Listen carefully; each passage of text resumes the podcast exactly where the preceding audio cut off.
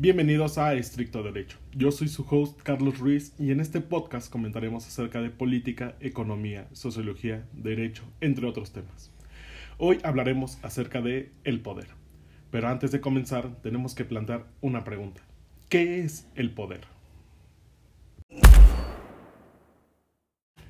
El poder es la capacidad de hacer que los demás hagan lo que tú quieras que hagan.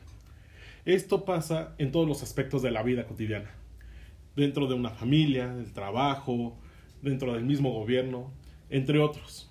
Pero aquí nos enfocaremos en el poder en el aspecto social. Existen seis fuentes del poder. Primero tenemos a la riqueza, el cual tiene la característica de poder comprar resultados, poder comprar otros otras fuentes de poder y en general poder adquirir cualquier otro tipo de recurso necesario para adquirir poder. Segundo, la fuerza física. Es la parte más primitiva de todos los poderes que vamos a hablar ahorita, pero a su vez es una de las que se siguen utilizando al día de hoy. Podemos ver ejemplos como pues, la, la, guerra en general, o sea, cualquier persona que tenga esa poder, capacidad de violencia para poder someter a otra persona y obligarla a hacer cualquier otra cosa. Ahora, el tercero es el gobierno, el cual utiliza la ley y la burocracia para poder ejercer su poder. Es un poder coactivo que, tiene el Estado y de esta manera obliga a sus subyugados a seguir las normas que él crea.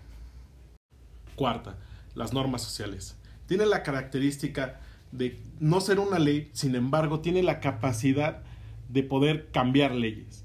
Y si bien no tienen un estatus de un poder coactivo, la sociedad por sí sola sigue estas normas por un aspecto de convivencia social.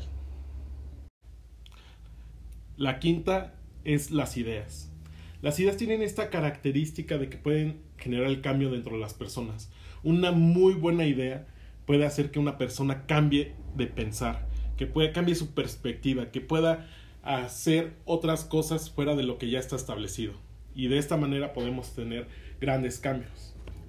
El punto de este poder es que necesita de un público amplio para que pueda ser exitoso. De lo contrario, por más que haya buenas ideas, si no llegan a las personas adecuadas, nunca se van a concretar.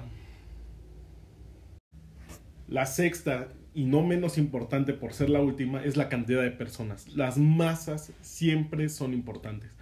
La cantidad de personas que apoyan un movimiento social siempre es muy importante para hacer un cambio, ya que, pues bueno, se ha demostrado a través de la historia que se ha podido lograr grandes cambios por la cantidad de personas que se manifiestan, que protestan, etc.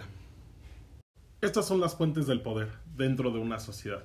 Muchas de ellas sí tienen que trabajar en conjunto para poder lograr un objetivo. Otras, por otro lado, simplemente tienen que hacer el trabajo, por así decirlo, para el cual están hechas y simplemente aplicar el poder. Ahora, muchas personas ven al poder como un aspecto malo dentro de una sociedad, como algo que simplemente no tenemos que hablar al respecto. Pero este no es algo que sea ni bueno ni malo. El poder simplemente es eso, poder. Es tan bueno y tan malo como la física. Es simplemente algo que existe, algo que tenemos que lidiar con eso y simplemente tenemos que adaptarnos a cómo se vaya transformando el poder. Ahora, no hay que tenerle miedo al poder, simplemente hay que saber cómo tenemos que hacer que el poder eh, trabaja dentro de nuestra sociedad, o sea, cómo fluye dentro de la misma, vaya. Ahora, tomando en cuenta que el poder simplemente es eso, poder, no es nada más. Hay que comprender cómo funciona el poder y para eso tenemos que implantar unas preguntas.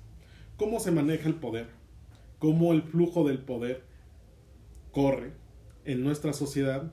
¿Y cómo se compone el poder? Hay tres principios por el cual el poder se maneja. El primero es que jamás se queda quieto. Eh, jamás está en un estado de congelación. Jamás el poder va a estar dentro de un estatus donde no pase nada. Siempre está en aumento de crecimiento constantemente. Ahora, el poder siempre está en constante flujo de cambio. Nunca va a estar en una línea recta constante. Siempre va a estar llevando otras direcciones, llevando otro tipo de cauce, por lo que es importante pensar en cómo este cauce se va dirigido. Realmente el poder se maneja mucho a través de la política. Cuando se genera política es, es parte del cauce que está, que lo guía, vaya, o sea, que, que le da otro rumbo. Sin embargo, los actores políticos es quien van dando esos giros, es quien crea la política, vaya. Ahora, ¿cómo una persona no logra acumular tanto poder? O sea, ¿cómo, cómo no llegamos a tener problemas donde una persona acumule tanto poder que sea imposible de controlar el poder? Pues bueno, es básicamente aplicando los dos primeros principios. Primero, si el poder siempre está en constante crecimiento y decrecimiento, nunca está como tal haciendo esta parte de estar congelado como les comentaba, hay que seguir con la política y los actores políticos. Entonces, combinando esos dos factores, tenemos que trabajar la sociedad para que una persona jamás acumule esa cantidad de poder que sea inalcanzable.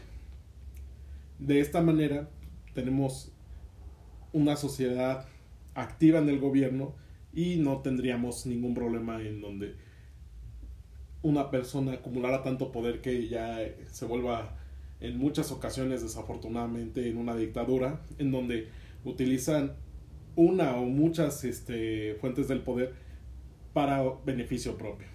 Ahora, esto simplemente es un aspecto teórico la sociedad es la que tiene que trabajar estos aspectos teóricos en la práctica para así no poder o no caer en este sistema en donde se acumula esta cantidad de poder que es indefinida. Y bueno, ahora la pregunta es para ustedes. ¿Qué pueden hacer con el poder? ¿Quieres que el poder solo te beneficie a ti o que beneficie a todos? ¿Tu propósito es social o antisocial? Estas preguntas no son acerca del poder como tal, sino son acerca del temple que uno tiene cuando uno tenga el poder. Y siempre recuerden esto, o sea, parte de ser un gran ciudadano es un muy buen temple con el poder, realmente genera muy buenas políticas para el beneficio de todos. Compártenos tus respuestas en nuestras redes sociales, en Twitter como arroba estricto derecho, en Facebook como podcast estricto derecho y en Instagram como arroba guion bajo estricto derecho guion bajo. Y los espero el siguiente podcast, su servidor y amigo Carlos Ruiz.